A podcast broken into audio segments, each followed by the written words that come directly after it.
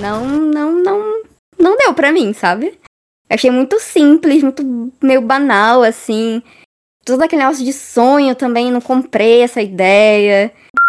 E, e a apresentação dela foi muito legal, né? Apesar daquela, daquela representatividade gigantesca que a Disney colocou, né? Com aquela bandeirinha no casaco. A Marvel, ela saiu atrás é, em todos os universos que ela poderia sair em Uhum. relação à representatividade feminina e a representatividade LGBT. Eu esqueci quantos anos já são, são o quê? Não lembro mais Mais quantos de anos 10. são. Então, você tá vendo? 12. Gente, é. você tá vendo o mesmo filme há mais de 10 anos, pelo amor de Deus. Sai dessa, sabe? Desapega, sabe? Parece aquelas pessoas que quando termina fica lá vendo foto da ex todo dia. Ele só é um filme memorável por causa da, da direção. Quanto tempo a Marvel levou pra colocar? E quanto tempo a DC levou pra colocar personagens LGBTI?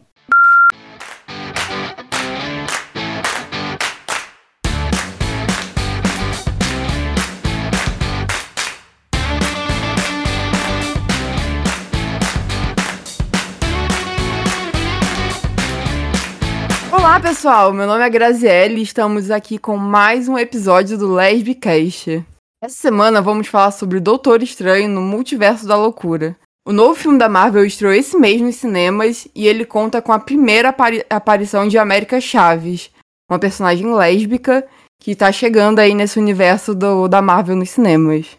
E aqui comigo para falar um pouco sobre esse novo filme, três convidadas muito especiais. Carolyn, a nossa mãe, a nossa criadora. Olá, Carolyn. Oi, Grazi. Oi, ouvintes. Além dela, também temos a Mônica. Oi, Oi, gente, boa noite. boa noite. E também a Roberta. Olá, pessoal, tudo bom? Bem-vindos a mais um Lesbicast. É, então, gente, eu acho que eu, eu queria conversar aqui, co- começar já com uma pergunta que ficou assim muito na minha cabeça esses dias. Que com o lançamento do filme do Doutor Estranho, é, principalmente no- nos dias da semana de estreia, tava todo mundo fa- louco só falando das mil coisas que a gente precisava assistir pra ver esse filme. Porque a gente tem que assistir todas as séries da, na Disney Plus, tem que assistir um milhão e meio de filmes. E aí eu fiquei pensando até que ponto essa conexão é uma coisa boa ou até e a, a partir de que momento isso vira um problema. E eu queria saber de vocês o que vocês acham dessa loucura de ter que assistir mil coisas. Você acha, vocês acham que isso é uma coisa interessante ou vocês acham que pode ser um problema ou sei lá, todo mundo assistiu todas as mil coisas que precisava assistir pra assistir Doutor Estranho? Não. Eu assisti. E quem não Não. assistiu, foi um problema? Pois é, então, né? quem não assistiu não foi o problema, porque quando eu cheguei, eu vi tudo que tinha que ver antes de assistir Doutor Estranho. E aí, quando eu cheguei lá, eu vi que simplesmente só precisava ter visto WandaVision. E é isto. Não tinha absolutamente, não fazia nenhuma diferença as outras séries e filmes, a não ser que você não soubesse nada sobre a Wanda. Aí talvez valesse a pena ter assistido Era de Ultron, mas fora isso, não, não fez diferença nenhuma.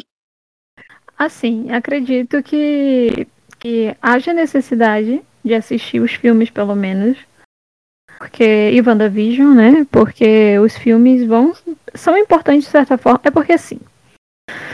Eu acredito que a Marvel vai precisar em algum momento cortar esse cordão umbilical. E começar. Não é começar do zero, é tipo, aquilo aconteceu, é isso, acabou, e aqui estamos começando uma nova era, e agora, a partir de agora, você não precisa mais ficar preso ao que aconteceu antes. Tipo, no sentido de você precisa assistir, sabe? E em algum momento isso vai ter que acontecer. Você meio que sente um pouco disso já acontecendo nesse filme. Também porque, assim, é, vai chegar um ponto que vai ser muito complicado você assistir tudo aquilo antes de você ver alguma coisa, sabe? Tem pessoas que não assistiram e provavelmente não vão assistir.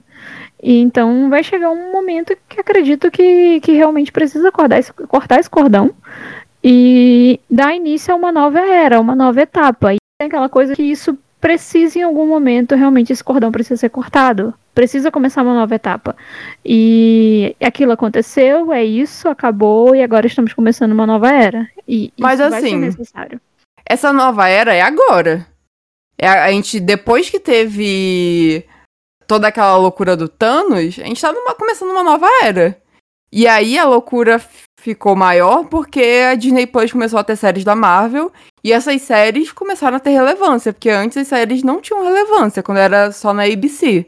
Ou as da Netflix, então, que tinham menos relevância ainda. E aí, agora que as séries estão dentro da Disney, ali na, no Disney Plus, elas começaram a ter muita importância. Eles começaram a trazer o povo do cinema pra televisão, né? No caso, o streaming. Precisa vender. Pois é, e aí. Isso acabou tendo uma relevância muito grande, e a gente viu isso agora é, com o Doutor Estranho, principalmente. Que WandaVision era super importante. Mas assim, ao mesmo tempo que eu gosto dessa conexão, eu acho legal a gente ter é, esse universo crescendo para além do cinema. É, mas eu também acho que isso é importante pra gente, que é mais fanático, assim, entre aspas, né? Assim, que acompanha mais de perto. Muita gente do público da, da Marvel que vai pro cinema ver o filme não viu essas coisas e não eu, não. eu não acho que vá fazer tanta diferença na vida deles ter assistido ou não. Eles vão se divertir com aquele, com aquele produto que eles estão recebendo ali, vão para casa vão seguir a vida deles, sabe? E aí, pensando desse jeito, eu acho muito difícil eles largarem de mão essas conexões. Porque para o público como a gente, que, é, que gosta mais, assim, que acompanha mais de perto, a gente vai consumir tudo isso loucamente. E pro, pro outro público que também tá dando dinheiro para eles no cinema, eles não estão ligando de ter essa grande conexão de tudo. E o fim, assim, para mim, eu acho que o filme consegue funcionar, assim, de boa. Eu acho, né? Assim, porque no caso eu vi muita coisa, não vi tudo, mas eu vi, por exemplo, WandaVision. E ele funciona muito pra a gente ter esse, essa base maior da Wanda, né, e tal. Mas eu acho que o filme funciona, assim, eu acho que dá para chegar lá e ver aquilo, se divertir com o que tá acontecendo e ir pra casa de boa e fazer outra coisa, sabe? Não se preocupar Mas até muito. Que ponto? Sabe? Porque os próprios quadrinhos não ficam eternamente construindo uma franquia. Os próprios quadrinhos rebutam e constroem novas franquias. Sim, mas a gente, Então, a gente tá que momento no cinema que a gente tá construindo uma nova, nova história. Tanto Eu que tenho os 28 anos personagens agora. principais. Aí quando eu tiver Eles 78, saíram- eu vou ter que ver 50, e, sei lá, 80 filmes pra poder continuar acompanhando. Não. Não, mas, Não. por exemplo, pra ver, pra ver Doutor Estranho, não precisava ver todos os filmes da franquia. A gente precisava ver os mais recentes. Mas e é principalmente em séries da TV. falou. A gente que consome esse tipo de conteúdo, a gente Sim. gosta de assistir as outras coisas, a gente gosta de entender as referências, a gente gosta de pegar os easter eggs. Então, até que ponto isso tem que ficar sendo uma construção eterna? Eu não acredito que uma construção eterna é válida e é positiva. Eu acredito que uma construção eterna é cansativo, é exaustivo. Como os próprios quadrinhos, a gente vê aí os 952, rebutaram, veio o Renascimento, na própria DC, né, no caso, eu acompanho mais a DC. É, então, assim, eu não vejo essa necessidade de ficar nessa coisa eterna de que você, a gente, como você, como, novamente, como você disse, a gente tem essa, esse costume de querer consumir, de querer assistir, de querer entender as ligações. Então, eu não vejo necessidade disso continuar no, no eu não estou dizendo que tem que ser agora, nesse momento, mas em algum momento isso precisa é, andar com as próprias pernas sabe? Porque você fica preso a uma. A, a, a gente sabe que a, a era toda ali dos Vingadores, né?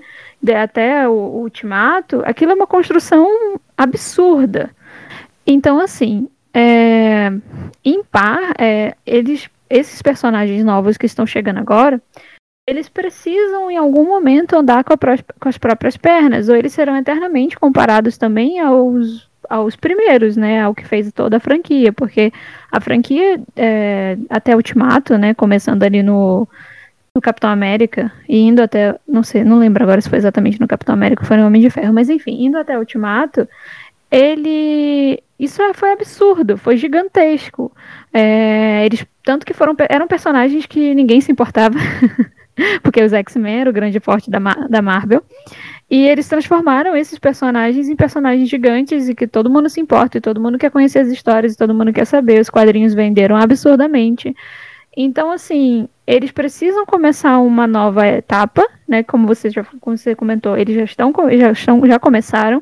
E esses personagens que estão entrando para essa nova etapa, eles precisam caminhar com as próprias pernas, para que pare essa comparação com que com aquilo que já foi. Então por isso que eu falo, até que ponto ficar com isso o tempo todo sendo ligado é positivo. Isso em parte é culpa do próprio público que não consegue se desligar daquilo, não consegue ficar sem comparar. Gente, são novos personagens, são novas histórias. Então, eu não, pelo menos para mim, não, não funciona ficar eternamente ligado. Acho que começa com o tempo, com o passar do tempo, isso começa a se tornar um, uma lembrança e não mais uma coisa tão fortemente ligada que está continua afetando tudo. Uhum. Não, mas eu, eu realmente acho que a partir de agora, realmente a gente tá começando outra história, né? Eles construíram muito bem ali aquela saga do Thanos e tal. Foi um negócio absurdo. E deu certo. E aí fechou. E aí agora a gente perdeu alguns personagens. Os personagens principais daquela fase não estão mais aqui. Né? A gente perdeu a maioria deles. E agora a gente tá começando uma, uma outra fase. É, e nessa nova fase, e aí tem esse plus da Disney Plus, ali daquelas das séries de TV, no caso séries de streaming, que vão ajudar a encorpar também aquilo. É, mas realmente, é tipo, é, a gente tá nessa fase de conhecer novos personagens e vamos ver se vai dar tão certo como deu antigamente, que eles realmente introduziram pessoas que Tipo, Guardiões da Galáxia, que era pouquíssimo famoso, assim, pouca gente conhecia. De repente virou um grande estouro, assim, aí, os filmes são super queridos e tal. Então vamos ver se eles vão conseguir fazer isso agora com esses novos personagens que eh, no, no meio tem a América Chaves aí, tentando conquistar o público, né?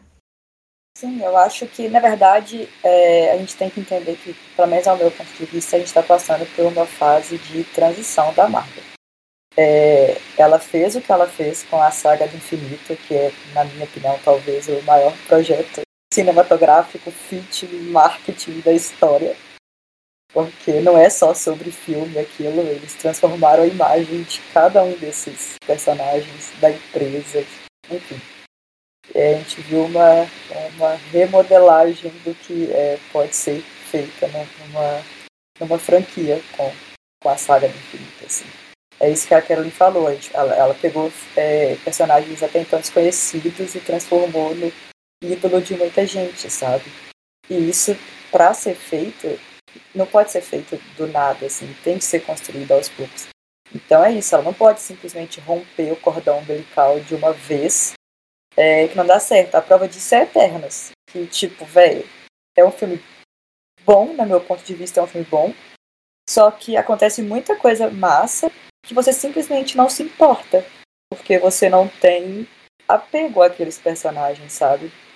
Então, e a Marvel não é burra, ela testa as coisas antes de, de colocar em prática. Ela fez, você acha que ela colocou Eternos ali à toa, sabe? Ela queria saber se ela se daria certo começar uma equipe já pronta do zero. E, obviamente, acho que ela viu que não deu muito certo, assim. É, então, é, é uma empresa que tá, tá tem tipo assim, tem os passos muito calculados no meu ponto de vista.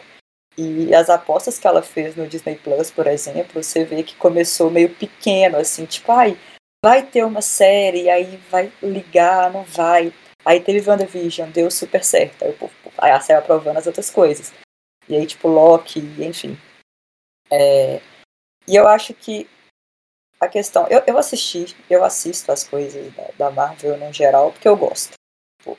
Mas eu entendo que, por exemplo, eu fui, fui comentar que eu tava vendo ver o Doutor Estranho com, é, com uma amiga e ela falou: ah, eu queria ver esse filme, todo mundo falando, mas eu meio que não tenho a bagagem necessária.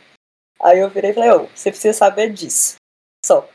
E, e ela só. Ela não foi porque ela quer, ela quer assistir WandaVision. Mas.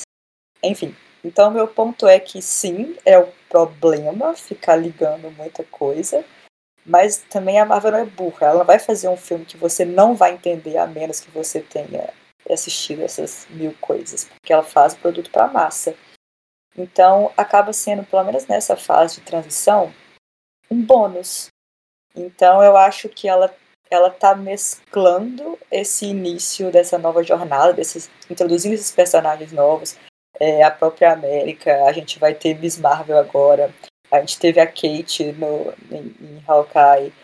É, então ela está introduzindo esses personagens novos, mas sem dar um tiro no pé de começar uma formação do zero, porque ela sabe que as pessoas não vão engajar da mesma forma. E sim vão, e aí sim vão ficar comparando com os, os Vingadores originais, né? Vamos dizer assim. É, que, que é o que a Kellen tinha comentado, assim. Então, no meu ponto de vista, é, é divertido todas essas correlações. Eu entendo que pode se tornar um problema em algum momento, mas eu não acho que a Marvel vai fazer isso suficiente até se tornar um problema para ela, porque ela não é burra. Uhum. Pois sim. Entendeu? E além do fato de que, para mim, é, o que ela tá fazendo agora, o que ela fez com o Doutor Estranho, é, abrindo aí o, as outras realidades que a gente teve, tipo o Captain Carter, a gente teve o, o, o Reed, né, do, do Quarteto Fantástico, é isso, ela vai começar a fazer coisas que não têm ligação com que se passa em outra realidade, em outro multiverso, ou whatever, sabe?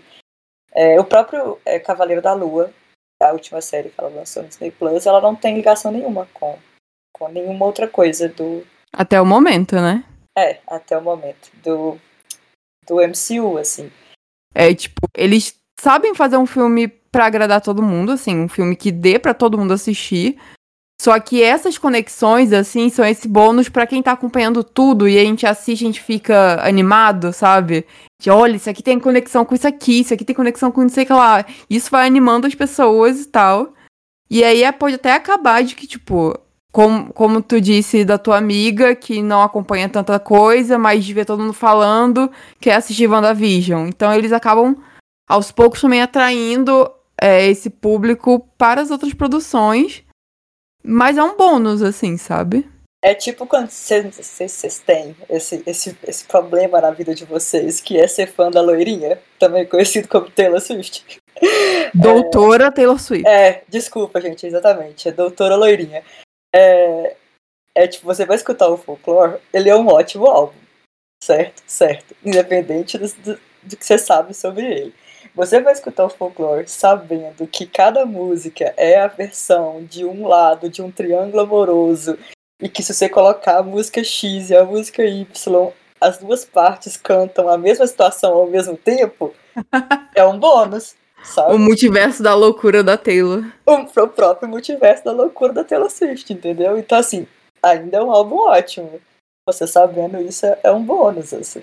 Eu acho que, inclusive, Doutor Estranho foi talvez o último desses que exigia uma ligação muito grande e tal. Até porque não exigia, né? Igual você falou. Quem não assistiu conseguiu aproveitar o filme de boas. Eu acho que só WandaVision mesmo. Mas eu não acho que isso foi só o começo. Eu não acho que isso foi o fim, não. Acho que isso é o começo, sabe? Exausta desse fanservice extremo. Eles estão falando que os próximos é Guerras Secretas, né?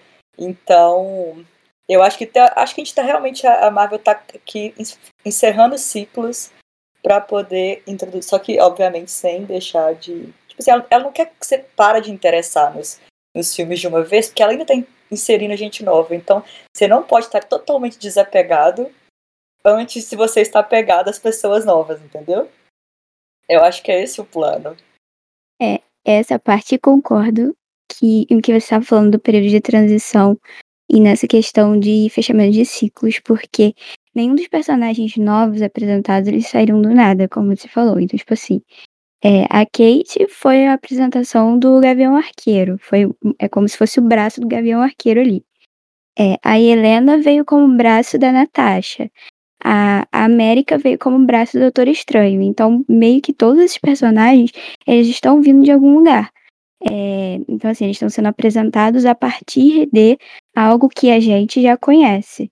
E eu, eu não sei se isso foi notável, provavelmente foi notável, que é, a gente está passando de é, super-heróis que falam sobre tecnologia e ciência para super-heróis que falam sobre magia, magia e misticismo. Então, assim, eu acho que isso também é meio que um tapa na cara de, de, de, de, de uma revolução aí, entendeu? Então, assim, a América, o Doutor Estranho, o Shang-Chi, o próprio Cavaleiro da Lua, é, e também estamos utilizando super- super-heróis, não, porque não são, elas não são super-heroínas. Mas estamos utilizando personagens que não têm superpoderes, que não receberam superpoderes de nenhuma forma, como a Kate e a Helena. Então, eu acho que isso aí tá partindo, tá começando um ponto muito interessante nessa, nessa construção de uma nova fase, sabe? Mas não há problema nenhum em você permanecer com essa ligação, com esse cordão por um tempo. O problema é por quanto tempo isso vai, isso vai funcionar, isso vai continuar. Porque eu tenho um problema sério com esse fanservice exagerado da Marvel, porque é isso que faz com que os filmes dela não, não amadureçam em alguns pontos que ele- eles poderiam amadurecer. É, eu não digo que o fanservice não deve existir. né? Eu lembro que a Roberta comentou esses dias, eu paguei, eu quero fanservice. É, então, assim, é legal ter fanservice, é legal você ter referências, é legal quando você assiste um negócio e você conecta aquilo com uma história que você já viu num quadrinho. É, interessante, por exemplo, o caso do Homem-Aranha, quando eu trouxe os três, os dois, os dois anteriores, isso é muito legal, muito bacana. Só que o fanservice extremo, pelo menos pra mim, ele acaba fazendo com que o roteiro fique empobrecido, quando ele poderia ser muito mais rico. Então, eu tenho problema sim com fanservice extremo e vou continuar tendo enquanto eu viver. É, enquanto isso continuar acontecendo, eu continuarei tendo problemas. Porque o medo extremo de desagradar faz com que você não inove. E é justamente nesse ponto que eu gosto da DC. Porque a DC, ela sabe que ela já desagrada normalmente.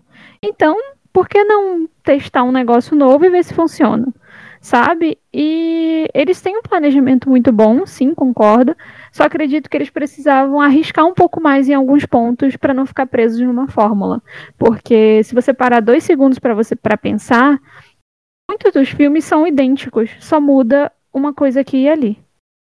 E, e esse é o grande problema. Poderia inovar, tem potencial pra caramba para inserir algumas coisas que sejam novas, que sejam diferentes, mas não faz.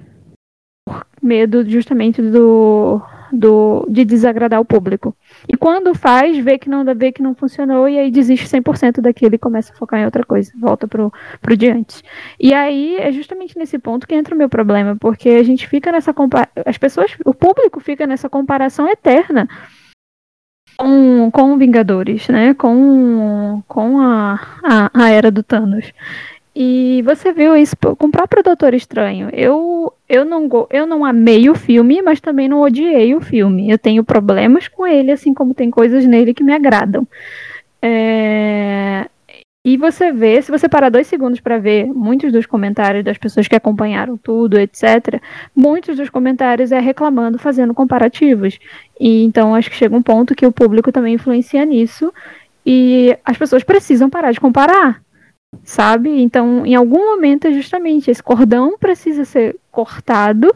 Não estou dizendo que ele tem que ser cortado 100%, porque vira uma vaga lembrança e vai ser uma lembrança eterna na mente desses personagens que estão sendo apresentados, mas o público precisa parar de comparar, porque são personagens diferentes, são histórias diferentes.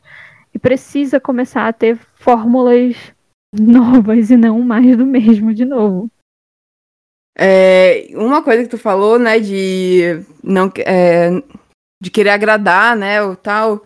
Isso me lembrou, é, e a gente já vai entrar em spoilers bem pesados aqui, gente. A gente já falou algumas coisas, mas só pra confirmar aqui de novo, pra avisar de novo. É, isso me lembrou a aparição do John Krasinski como o Reed, né? Que era um negócio que tá todo mundo já falando loucamente na internet que queria ele de ser um fantástico. E ele precisava, e ele e, e a Emily Blunt, eles têm que estar em Quarteto Fantástico. E aí, de repente, eles é, o John Krasinski aparece no filme Doutor Estranha. É, eu não sei se eu fiquei tão feliz com aquela cena, sabe? Porque pareceu muito que foi uma imposição da, da internet, assim. Eu tive a mesma sensação que você. É que eu ia concordar com, com o que a Carolyn falou. Eu tive a mesma sensação. Pra mim foi uma, foi uma aparição que não fez a menor diferença na minha vida e também não fez a menor diferença no andamento do filme. Então, tanto fazia ele, tanto fazia ele não estar ali, entendeu? É, foi uma coisa meio que forçada mesmo, isso eu concordo. Eu acho que eu, te- eu tenho duas, duas linhas de raciocínio sobre essa cena e essa aparição.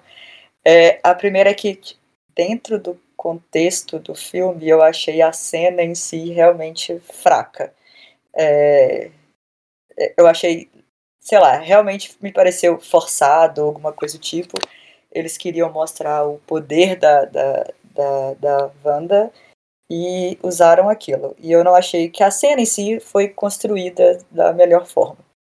É, agora, com relação ao casting do, do John como como Senhor Fantástico, é, eu fiquei na dúvida, não sei se existe uma forma de saber, até que ponto a, a internet começou a pedir porque a- todo mundo queria, e aí a Marvel falou, olha que legal, combina, ou até que ponto alguém plantou esse rumor que poderia ser ele e e aí a galera empolgou, porque se não me engano foi a mesma coisa com a, com a Hailey como Kate Bishop. Eles falaram que ia tipo, falaram que poderia ser ela. A partir daquele momento, ninguém aceitou outra pessoa como, tipo, ela virou o fancast de 100% das pessoas. E depois falaram que não seria ela, porque ela estava gravando Dickinson. E aparentemente ela conseguiu mudar o Conseguiu cancelar a Dixon. Ela conseguiu cancelar Dixon e mudar a timeline de gravação da- das séries do Disney Plus. Porque sim, ela pode. É, e aí ela acabou fazendo o papel, né? Então essa parte do deles terem colocado ele realmente no papel. é, eu achei que eles quiseram dar um, um, um gostinho do que vem por aí. Eu acho que Quarteto Fantástico não vai se passar na mesmo, no mesmo universo que a gente estava tá acostumado. E ele vai ser um filme separado. E talvez seja aí o caminho dessa, dessa migração, dessas, esse rompimento que a gente tanto fala. Os próprios X-Men também, eu acho que não vão ser no mesmo universo que a gente tá, tá acostumado. Então eu acho que eles quiseram é, mostrar, tipo, dar um gostinho do que eles vão fazer daqui pra frente, sabe? Eles nem podem, né, colocar os X-Men no mesmo universo, porque o que eles estavam fazendo quando o mundo tava acabando? Pois é. Eles já são os Vai ser X-Men. muito, vai ser muito Pelo amor de complicada Deus. essa introdução dos X-Men. Eles são os X-Men. É, tipo, é só o melhor grupo. é- E tem o fato também de É. que a Wanda não é uma mutante, né? Nesse universo que a gente tem. Que eles criaram. Como é, que, como é que eles vão falar, tipo, do pai dela? Que, tipo, aí ela não é filha do Magneto, mas no- teoricamente ela é, sabe?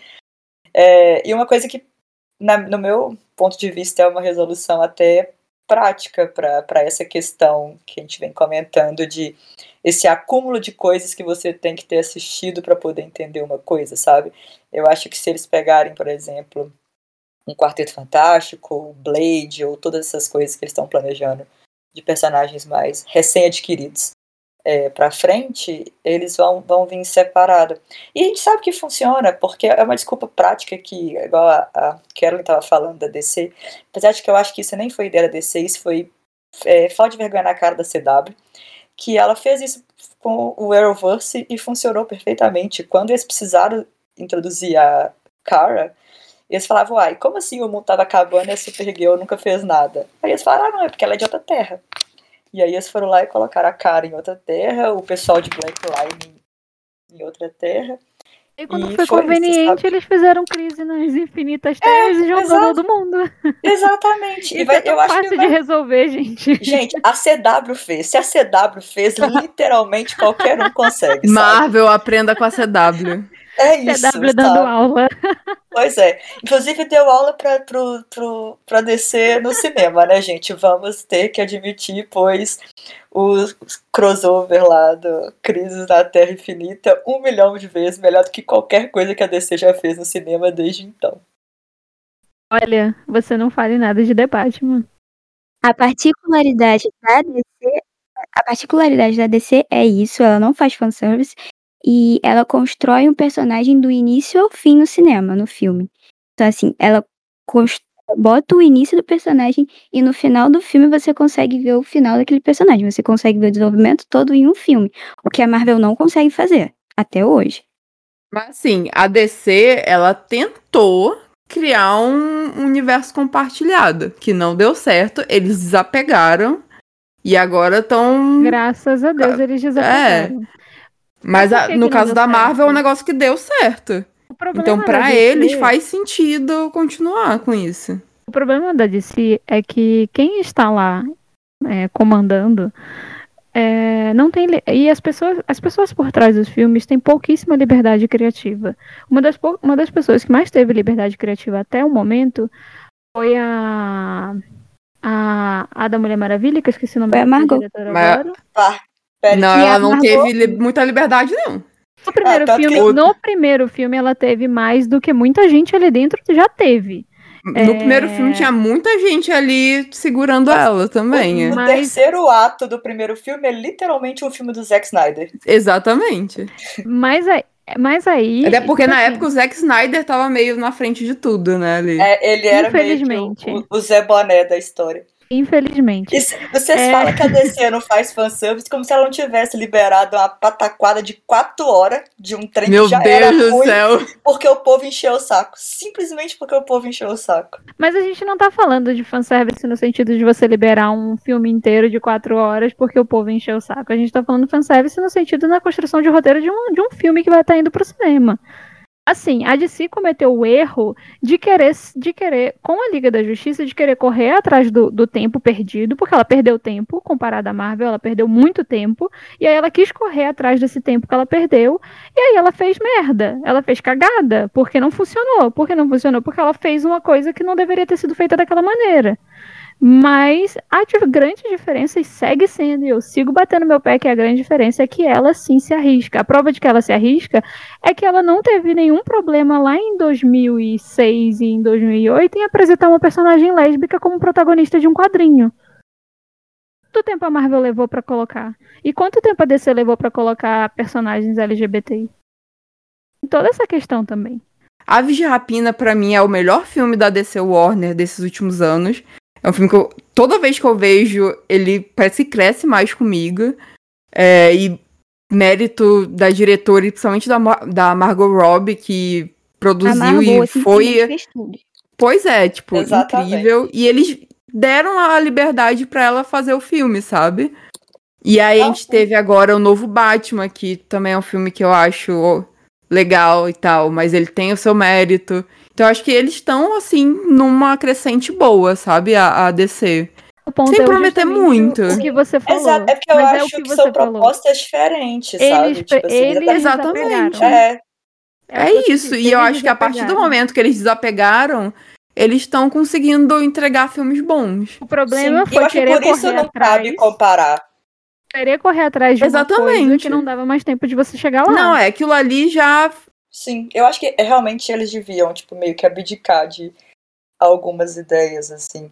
E eu concordo super que a partir do momento que eles desapegaram de querer ser o que a Marvel estava sendo, as coisas evoluíram muito, assim. Até nessa questão de liberdade criativa mesmo. Porque você tem filmes muito diferentes, assim. Você tem, tipo, Shazam, que é, tipo, super família.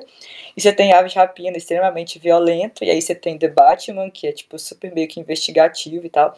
Eu, pessoalmente, adoro a farofada que é Aquaman. É, Então, o meu ponto de vista é simplesmente esse. É, é- nem cabe comparação, porque são duas Uhum. propostas muito diferentes hoje das duas, das duas empresas, sabe? voltando para os filmes da Marvel, é, esse negócio de, de liberdade criativa é um negócio que na Marvel não tem muita. É, a gente vê muitos filmes que eles pegam diretores que, que eles trabalhem com o que a Marvel. Eles nem sabem o que é pra essa eles. palavra. Mas, mas também. Eu concordo com esse pensamento, mas existem diretores. Meu Deus, a gente perdeu a Carolyn. Voltando. é, existem diretores sim que conseguiram trazer a sua marca pra Marvel e que estão fazendo diferença e um deles é o Sam Raimi agora. Ele conseguiu muito trazer a identidade dele. Quem acompanha o Sam Raimi vê que é que ele é um- realmente um filme dele E a gente também viu isso no último Thor, eu acho que é um filme muito particular e que deu uma mudança completa assim pro personagem que tava completamente morto. O Thor 1 e 2 são filmes horrorosos e de repente o personagem mudou por completo, eu acho que isso deu um gás para ele. Tanto que eu tô super empolgada pro próximo filme do Thor. E não tem nada a ver com o tamanho dos braços da. não, que isso. Eu nem estou pensando naqueles braços maravilhosos. Ah, eu concordo super, assim, com essa E questão. acho que Guardiões da Galáxia também trouxe um pouco disso, sabe? Esses filmes são um pouco mais diferentes, assim. Eu acho que eles dão um gás, sabe? Mas a gente tem muitos filmes meio padrão. E eu acho que, assim, no caso, voltando para Doutor Estranho, eu acho a direção do filme impecável, assim, no, para o que ele pode fazer ali. Acho que eu tava com muito medo dele não ter muita liberdade para entregar um filme dele. E felizmente Sam Raimi colocou o dedo dele ali. Só que eu acho que o roteiro não é dos melhores, sabe? E tem uma coisa assim que eu acho que é fundamental pro filme que não me agradou, que é a construção do multiverso. Não, não, não, não deu pra mim, sabe? Eu achei muito simples, muito meio banal, assim todo aquele negócio de sonho também, não comprei essa ideia.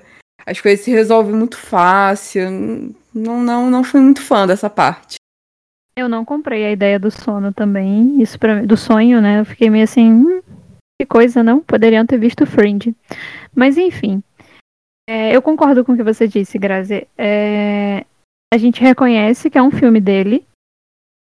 É, a direção dele é muito boa, isso não dá para se negar, só que o roteiro peca demais e peca absurdamente. É, e se não fosse a direção, seria bem difícil de aguentar o filme, porque achei o roteiro bem, bem pobre. E em alguns quesitos, assim, que com explicações que para mim não fizeram muito sentido, que para mim poder, não, não, não foram boas, né? Como você disse, resoluções fáceis. Um dos grandes problemas que eu tive com o filme, e isso é uma coisa particular, é porque assim. É, quando a gente termina WandaVision, a gente. Wanda, aparentemente, né, ela está certa da cabeça. E tudo bem que ela tá pelo, pela influência do Darkhold, tem toda essa questão. Só que eu ainda implico muito com tudo isso, porque a Feiticeira Escarlate, ela é o ser mais poderoso da Marvel. Sabe? Então, como é que o ser mais poderoso da Marvel é tão rapidamente influenciável? E outra coisa que me incomoda no filme, em parte, é porque eu tava um pouco cansada da cara da Wanda, por causa de WandaVision também. Então isso também me incomodou ela aparecer tanto no filme. Eu entendo o motivo dela aparecer tanto, mas me incomodou. Isso pode ser uma coisa particular minha, mas me incomodou. É, eu realmente acho uma coisa muito particular sua, porque, porque mim, gostei muito dela estar tá muito presente no filme. Aquilo me incomodou bastante. É, eu particularmente gosto muito do Doutor Estranho. Eu gosto muito do personagem dele. Assim, dos quadrinhos, eu gosto da história dele. E eu acho que o Benedict, ele é um é um excelente Doutor Estranho, porque ele combina com o Doutor Estranho, ele combina com a ideia do que é o Doutor Estranho. Só que, infelizmente, ele não teve roteiristas bons pro filme solo dele. Né? O primeiro tem os problemas dele, e esse segundo também teve os problemas relacionados a roteiro. A, o grande ponto aqui é que a direção salva. Então, isso uhum. contribui. E também salva justamente pelo fato da gente ver elementos que a gente não via antes, que o Sam ele usa muito elemento do terror. Então, isso funciona de uma forma para diferenciar. E é justamente aí o ponto que tá que o público tanto muitas pessoas tanto ficaram batendo de frente, não querendo comparar. Gente, não vamos comparar. É uma nova etapa que se está começando. Então, inovar é bom, sabe? Colocar coisas diferentes. Ter filmes é diferentes é bom. Exatamente, você tá vendo o mesmo filme há. Eu esqueci quantos anos já são, são o quê? Não lembro mais quantos mais anos 10. são. Então, você tá vendo. 12. Gente, é. você tá vendo o mesmo filme há mais de 10 anos, pelo amor de Deus. Sai dessa, sabe? Desapega, sabe? Parece aquelas pessoas que quando termina fica lá vendo foto da ex todo dia. Por favor, segue em frente, entendeu? Vamos ver coisas novas. E isso é legal no filme. Só que, né, tem o problema do roteiro, que realmente é fraco poderia teria tem potência teria potencial para ser muito melhor e tem umas explicações, as coisas se resolvem muito fácil, como você falou, enfim. E é claro, a gente pelo menos teve ali a apresentação da América Chaves, né? É... E particularmente gostei muito da entrada dela na história. Sim. A, a gente sabe que assim como foi feito no, na era Thanos, eles estão fazendo agora, que é pegar a, atores que são menos conhecidos e apresentar eles junto a atores que são mais conhecidos, que no caso é o Benedict, com a, a atriz que faz a América. E, e a apresentação dela foi muito legal, né? Apesar daquela daquela representatividade gigantesca que a Disney colocou, né? Com aquela bandeirinha no casaco. Uhum. É... Foi uma apresentação muito boa. Eu gostaria de ver um filme solo da personagem. Não sei quanto tempo eles vão demorar para desenvolver isso, se eles já estão desenvolvendo, porque eu não li sobre isso. Mas. Eu acho que vai demorar um pouco. Pois é, ainda mais que ela eu é LGBT. primeiro a gente. Ainda mais... acho que primeiro a gente vai ter Young Avengers. Ainda mais que é. ela é LGBT, né, gente? Aí eles vão demorar bastante, né? Vai demorar muito. É óbvio.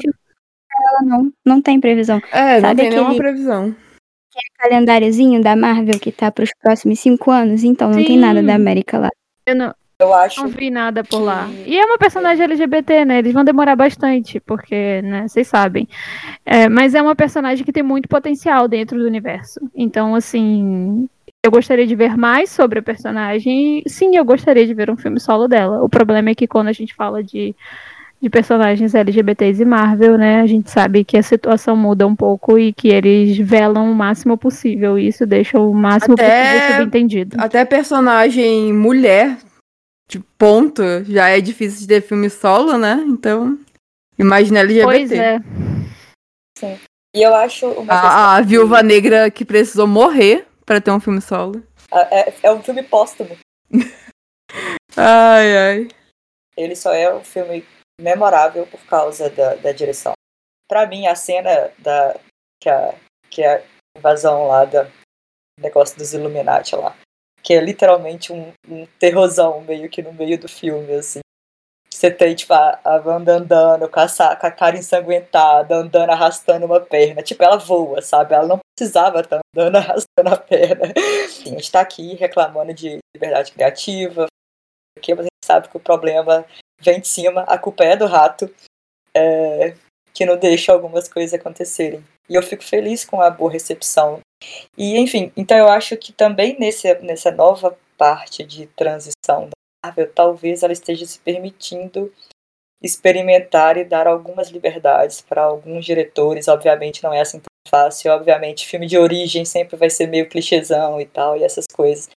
E talvez por isso eles estejam introduzindo os personagens em outros filmes, para que não seja necessário fazer um filme de origem, é, para não ficar tão repetitivo. É, então, essas coisas eu acho que também depende um pouco do termômetro do público, porque, por exemplo, você vê as pessoas reagindo de forma negativa ao trailer do desse que vai sair agora da Kamala. Como é que é o nome? Ah, sim, a Miss Marvel. Miss Marvel. Tipo assim, a, tem uma, aparentemente tem uma proposta muito diferente do, das outras. E, velho, o trailer, todo mundo cagando, sabe? Tipo, cagando em cima. Falando, no caso de Miss Marvel, acho que uma ver, coisa que aconteceu ali também é que a história da Miss Marvel vai ser muito diferente da das HQs. Tipo, Sim. poderes delas, dela vai ser outro e tal. E eu acho que isso incomodou muito o público. Ah, não, mas os comentários que eu vi, é, obviamente tem esses, e esses eu entendo. É, mas eu vi muito comentário, tipo, ah, de a gente achando infantil ou outras uhum. coisas, sabe? Reparem que a gente falou por tanto tempo e a gente não falou quase nada de representatividade feminina LGBT na Marvel porque não tem. É, exatamente. A Marvel, ela saiu atrás é, em todos os universos que ela poderia sair uhum. em relação à atividade feminina e à representatividade LGBT. Porque até agora que a gente vê no universo cinematográfico é, não, não tem, que, na verdade, Eternos, né? Foi o primeiro beijo gay aberto. E é, não temos, porque a representatividade da América foi nada, na verdade. Broche. As mães e as mães. uma cena de dois segundos das mães dela ali aparecendo e ela citando as mães. É, em Loki, o Loki se assumindo bissexual. E a Tessa Thompson tirando a Valkyrie do armário, porque a Valkyrie Sim. ainda não saiu do a Essa- Tessa o Thompson da- que tirou. O da Valkyrie eu fico muito puta, porque, velho, tava com a faca e o queijo na mão, sabe? É um personagem que, tipo, desde quando surgiu, todo mundo fala. E aí, tipo, é super aberto, assim. E a Marvel- Vamos ver como é que vai ser nesse filme novo do Thor, né? Eles falam Porque que ela vai eles- ter mais destaque no filme. A Tessa Thompson tinha prometido que o próximo filme da Valkyrie ela ia 100% aberta. Pois porque ela, é. ia- ela falou que ela ia ter uma rainha de Asgard, não era um negócio assim? Eu escutei esse papo. Foi. Não me iluda. Mas assim, ele- eles chegaram a gravar, né, pro, pro Ragnarok também, uma, aparentemente uma cena dela, tipo, ai, sei lá, insinuando, sei lá, umas moças saindo do quarto dela ou algo do tipo. E pro corte final não foi. E aí a gente sabe que foge da, da- do controle da própria Tessa, né? Então, às vezes. Nunca, não dá pra confiar na Marvel, assim, até. Eles são igual a Globo, Não. gente. Enquanto eles puderem tá tirando. Os, é igual a CW que apaga a luz da- dos beijos LGBT, a Marvel também. Ela, enquanto ela puder tá cortando, ela vai estar cortando. A Marvel, é, inclusive essa questão da América, ela pega um pouco, porque eles apresentaram uma América criança, né? Sim. Então eles apresentam uma personagem que acho que eu e Grazi até a gente estava conversando sobre isso bem antes da estreia do Aham. filme. Sobre já introduzir ali uma personagem criança pra isso não ser um problema. Para as É pessoas não precisar poderem mostrar relacionamentos, né? Uma criança é uma criança ali e tal. Ela tá... Não precisa ter um relacionamento amoroso ou falar muita coisa sobre isso. É, Exatamente. sobre sexualidade. Eu Sim. gostei muito da apresentação dela. Eu não tenho nada contra. A E eu adorei a escolha da atriz. A atriz tá incrível, Marav- maravilhosa, perfeito. certíssima em sair do, do Clube das Babás que foi cancelada. Eu te perdoo. A pessoa que sabe Tá tomar decisões na agora. vida, né? Não é? E, enf- enfim, a apresentação dela foi muito importante. Eu acho que trazer o assunto das duas mães dela também foi muito importante, mesmo que tenha sido por dois segundos ali. Só que é, a construção da América é em cima da, é, da questão racial, é ela ser latina e ela ser lésbica, é em cima da questão da sexualidade também. Então, assim, é, foi uma forma de tirar isso. Foi. O que é péssimo se você parar para pensar, já que isso é, é como. Eu não vou dizer, eu sei as coisas que eu sei em relação a. Eu não, não li as histórias da América, mas o que eu sei da América é baseado no que Moni me conta e eu confio 100% no que Moni me fala sobre quadrinhos que eu não conheço. e a- a- essa questão da América me lembra muito a questão da própria Batwoman. É, aquilo é parte de quem ela é, aquilo é parte do dia a dia dela, aquilo é parte da vida da personagem. E você tirar isso causa um estranhamento, sabe? Causa um buraco. E você começa a se perguntar em que momento você pretende explorar isso, ou você vai ou você vai construir a história dela até o momento que ela fique adulta, jovem adulta, vamos colocar assim, e a partir desse momento você não explora mais a história dela, encerra ali, porque aí você não precisa trabalhar esses temas que pra eles né, eles não gostam de trabalhar. É isso. Ele, a Marvel demorou pra ter personagens femininas em destaque, a Marvel demorou pra ter personagens LGBTs, pra ter personagens latinos. Enfim, a Marvel demorou nesses quesitos quando a gente fala do assunto minoria. Tirando os X-Men, que trata disso, né? E o próprio Pantera Negra também. Mas em comparação às outras editoras, a Marvel demorou. E mais uma vez ela vai fazer isso de novo, ainda mais que ela tá, como diz Roberta, né, na emissora do rato. Pois é, acho que isso é uma coisa importante de lembrar que o cinema é da Disney, né? E a Disney tem essa dificuldade, né? Essa pequena dificuldade de trabalhar personagens LGBT. E. e às vezes, quando acontece, é, a gente tem momentos como. eu já vou falar da Casa Coruja de novo, porque eu ainda não, não superei isso. Mas, por exemplo, agora a gente tá numa segunda temporada da Casa Coruja, que a gente tem um casal ali formado por duas meninas. E aí, quando eles deram essa liberdade de ter o casal, eles anunciaram junto o cancelamento da série. Então, assim, olha, você pode mostrar aí alguns episódios dessas meninas de casalzinho, mas ó, sua série tá indo embora, tá? É Dois isso. segundos de liberdade. Aproveita enquanto. né? É. Aproveita enquanto tem tempo, porque já tem data pra terminar. Toma aí, dois segundos de liberdade, o resto a gente corta, entendeu? E age como se nunca tivesse acontecido. Não, mas assim, a segunda temporada eu- tá incrível, assim, é a coisa mais linda do mundo. Mas, infelizmente, a série vai terminar agora, assim. Termina a segunda temporada, tem a terceira, que vão ser três episódios, que não dá pra fazer nada. E disso de um universo incrível que foi criado, que a gente não vai poder ver mais sobre isso. Aí é complicado, sabe? Eu tô até com medo agora que a gente comentou que os X-Men. bom, Agora, os X-Men também pertencem ao rato. Sim. Eu tô com medo, né? Imagina o X-Men versão conservadora. Eu falo, olha, eu falo isso é, quando foi anunciado, né, que a compra da Fox, eu só conseguia pensar exatamente isso, Roberta, nos meus X-Men, né, no rato, né, na- no estúdio do rato, e eu só conseguia pensar, cara, o que, que eles vão fazer com os meus X-Men? É muito. compl- é, não, é- quando a Disney comprou a Fox, foi o pior dia da minha vida. Eu lembro, gente, que quando foi anunciada a compra, a Grazi falou que foi o pior dia da vida dela. E eu lembro de vários grupos de amigos da área de cinema, né, de, de críticas, etc., falando, né, do medo dessa compra, justamente por causa desses, dessas produções que têm essa, essa maturidade, que tem esse, como o próprio Deadpool, teve a oportunidade dentro dessas histórias de também ver personagens femininos LGBT. Deadpool tem um casal feminino LGBT. É, Novos Mutantes também tem personagem. Então, assim, e não só feminino, né, mas personagens LGBTs no geral, que é- na Disney é muito difícil. é muito complicado.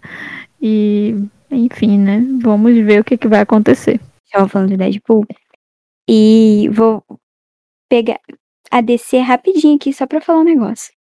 Que é, foi uma, uma- a proposta de Peacemaker, ela veio muito do nada, né? E me lembrou de Peacemaker, Deadpool, porque, enfim. E eles, do nada, no primeiro episódio, já apresentaram uma, um casal de mulheres negras e ambas lésbicas se beijando, assim, tipo, 10 minutos de série foi, pá, a cena ali.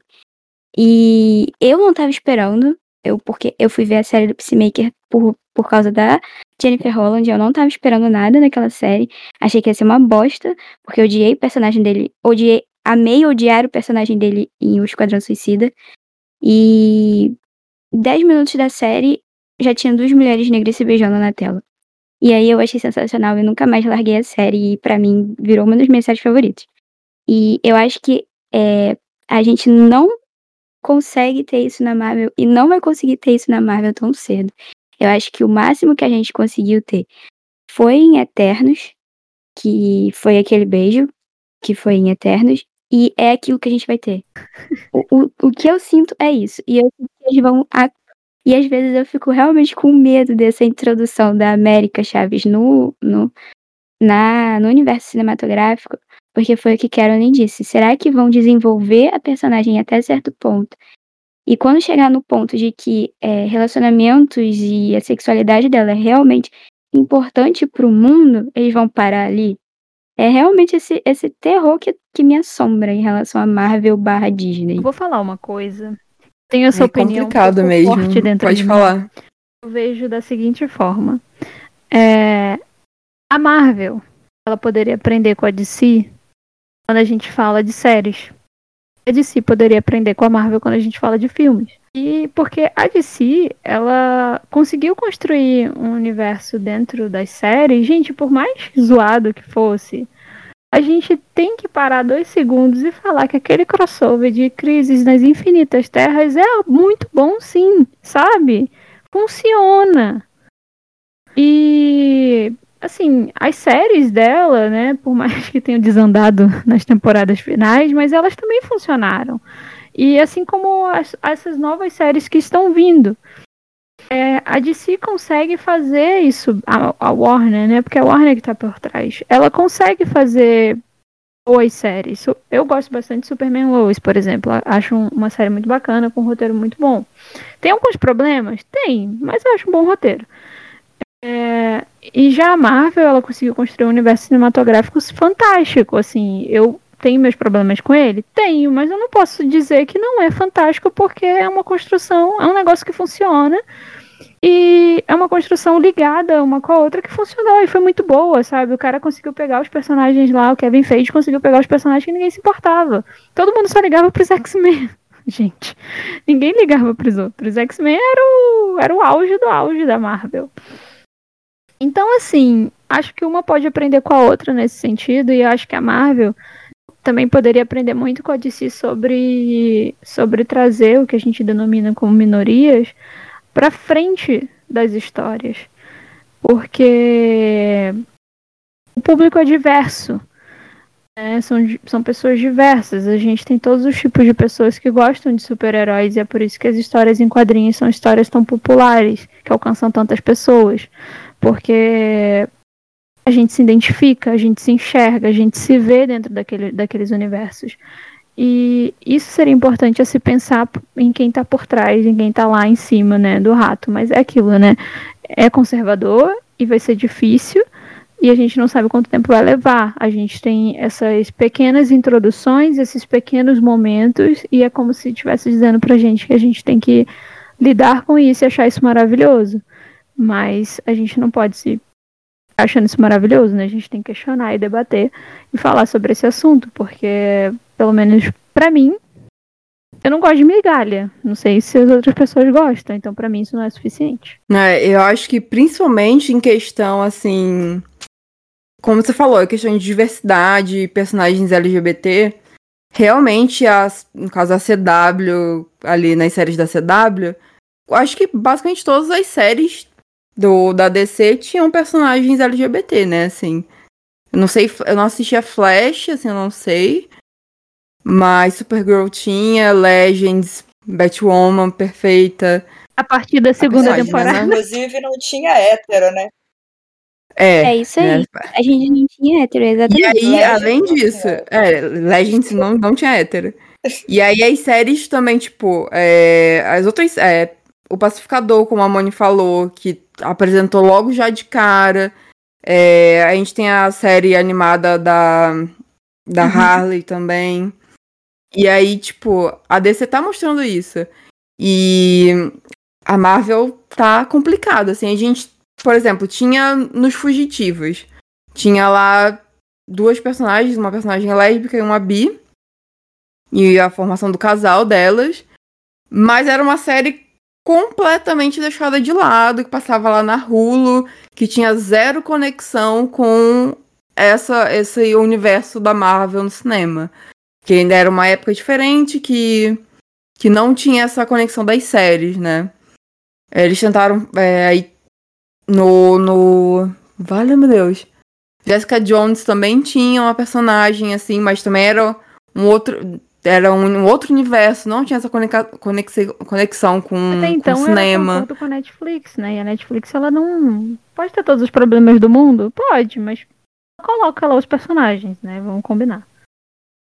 Pois é, então assim, é, quando a gente chega realmente nesse universo que eles fecharam ali, tá faltando, sabe? E só um broche não é o suficiente. Então, pessoal, encerramos por aqui. Se você quiser continuar conversando com a gente, vocês podem falar com a gente pelas, pelas nossas redes sociais, no lesbiaut underline br, no Twitter, Instagram, TikTok, Facebook você tem que dar uma pesquisada lá, mas é muito fácil de achar a gente também. E vocês também podem conversar com a gente a partir do e-mail podcast@lesbiaut.com.br. E não se esqueçam de visitar o nosso site o mês está terminando, mas nosso site está fervendo. Todo dia tem coisa nova. Então entre lá em lesbiaudio.com.br e fique por dentro de tudo que a gente está postando por lá. Tem muito conteúdo bom saindo. Então eu encontro vocês no nosso próximo episódio. Mas antes queria me despedir das meninas que estão aqui com, comigo até essa hora. Tchau, Carol. Tchau, gente. Eu queria só puxar aqui um- uma observação. Acessem a revista Lesbiaut e confiram o texto da Moni sobre as, sobre as super-heroínas LGBTs. Tem uma linha do tempo muito bacana. O texto está excelente. Vale muito a pena vocês conferirem. Então acessem Sim. nossa revista, confiram o texto da Moni e eu vejo vocês no próximo podcast. Moni arrasou muito nesse texto. Por favor, vão lá ler, que vale muito a pena. E por falar nela, Moni, tchau. Tchau, gente. Muito obrigada por acompanhar até aqui. Isso aí, vão ver meu texto lá na revista. E leiam a revista inteira, porque a revista é sensacional. Matérias incríveis, feitas por mulheres incríveis. Muito obrigada, gente. E tchau, Roberta. Tchau, pessoal. Até a próxima. A gente se vê por aí, ou se ouve. Quer dizer, você ouve a gente, eu não ouvo. Mas se quiserem que a gente ouça, vocês podem procurar nas redes sociais do Lesbial. Estaremos. É isso aí. Pois tchau, pessoal. Até o próximo episódio. Tchau. Tchau. Tchau, tchau, tchau.